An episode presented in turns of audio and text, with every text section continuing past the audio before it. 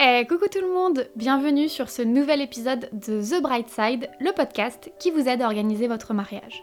Je suis Laura du blog The Bright Side, future mariée qui souhaite partager son expérience avec vous comme je le ferais avec ma bande de copines.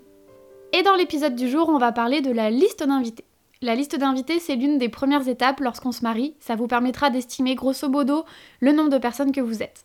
Ainsi, vous pourrez ajuster votre budget et rechercher des lieux avec une capacité idéale. C'est également le moment de faire le point sur la présence ou non d'enfants, la présence de personnes âgées ou encore de personnes à mobilité réduite. Toutes ces personnes ont des besoins particuliers auxquels vous devrez prêter attention lors de votre recherche de lieu. Peut-être qu'un lac à proximité n'est pas la meilleure idée si vous allez avoir beaucoup d'enfants au mariage. De même, vérifiez l'accessibilité du lieu et la présence ou non d'escaliers qui pourraient poser problème pour les personnes âgées ou handicapées. Revenons à la liste d'invités en elle-même. Comment la constituer facilement? Vous vous en rendrez compte lors des préparatifs que le nombre d'invités joue beaucoup sur le budget total du mariage. Et parfois, 10 invités de moins ou de plus peuvent faire une grosse différence. Mais alors, comment faire le tri et enlever facilement des personnes sans se prendre la tête? La méthode ABCD est idéale pour ça.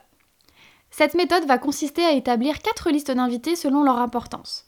Je rappelle qu'avant de constituer ces 4 listes, vous devez rédiger, vous et votre conjoint, votre propre liste d'invités puis la mettre en commun. Et là vient l'étape de la segmentation avec la méthode ABCD. Tout d'abord, la liste A, c'est la liste la plus importante. Vous mettrez dans cette liste toutes les personnes dont vous avez besoin, les personnes les plus importantes de votre vie. On entend par là la famille très proche, parents, frères et sœurs, grands-parents, les meilleurs amis ainsi que les témoins qui sont normalement soit de la famille, soit des amis.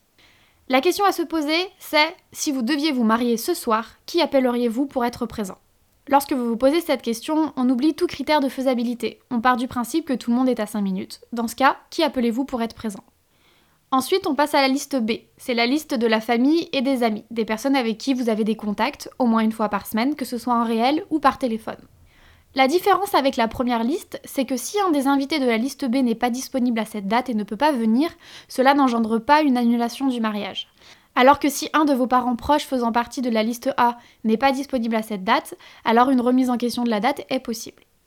Ensuite, on passe à la liste C. Et logiquement, sans surprise, dans cette liste se trouvent la famille et les amis éloignés, ainsi que les plus 1. Ce sont les personnes avec qui vous avez une affinité mais que vous voyez peu ou avec qui vous avez peu de contacts.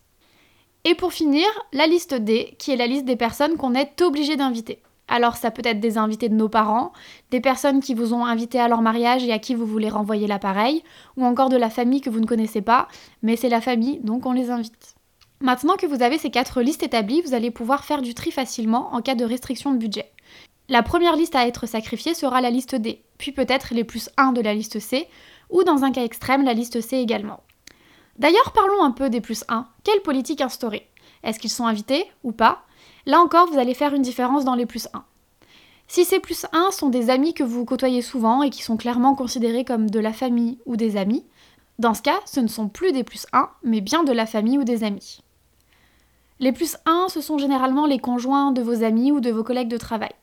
Vous pouvez décider qu'un plus 1 que vous avez déjà rencontré, c'est ok, mais un plus 1 que vous ne connaissez pas du tout, alors c'est pas d'invitation. Une autre différence que vous pouvez faire est entre un plus 1 qui serait marié à votre ami ou collègue de travail et un plus 1 qui est dans le paysage depuis seulement quelques mois. À vous d'établir votre politique de plus 1, mais surtout parlez-en aux personnes concernées avant d'envoyer les faire-part, pour éviter tout malaise. La majorité des gens comprendront que pour une question de budget ou de capacité d'accueil du lieu, vous devez faire des choix. Si ces personnes le prennent mal, eh bien tant pis pour eux. Cela veut dire que ce ne sont pas vraiment de vrais amis qui se mettent à votre place et font passer votre bonheur avant le leur pendant votre journée. On pourrait même d'ailleurs parler des enfants. C'est un sujet qui fait beaucoup débat et je vois beaucoup de gens se braquer lorsque les enfants ne sont pas invités. Encore une fois, c'est votre choix en tant que marié pour votre journée. Vos proches ont le devoir de respecter cette volonté et ce n'est pas pour ça que vous n'aimez pas leurs enfants. Avoir des enfants à un mariage, ça veut dire être tout le temps vigilant. Personne n'a envie que le plus beau jour de sa vie se transforme en un drame à cause d'un accident. Avoir des enfants à un mariage, ça peut aussi dire engager quelqu'un pour s'en occuper et donc générer des coûts supplémentaires.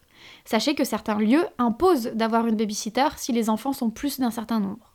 Et enfin, avoir des enfants à un mariage, ça peut aussi empêcher les parents de rester tard, car il faut aller coucher les plus petits. Encore une fois, c'est à vous de voir quelle politique vous voulez instaurer. Et la clé pour que l'annonce se passe bien, c'est de prévenir en amont et d'en discuter avec les personnes concernées. Vous pouvez par exemple faire le choix d'inviter les enfants de la famille et des amis de la liste A, la liste des gens qui vous sont le plus proches, et décider que pour les autres listes, les enfants ne sont pas les bienvenus.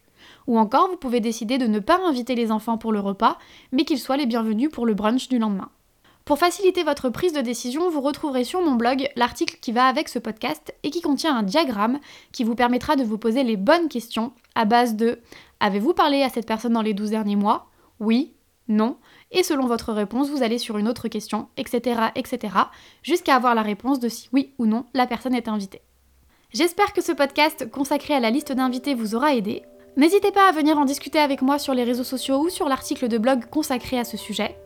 Je vous retrouve très vite dans un nouvel épisode pour préparer le plus beau jour de notre vie. En attendant, prenez soin de vous.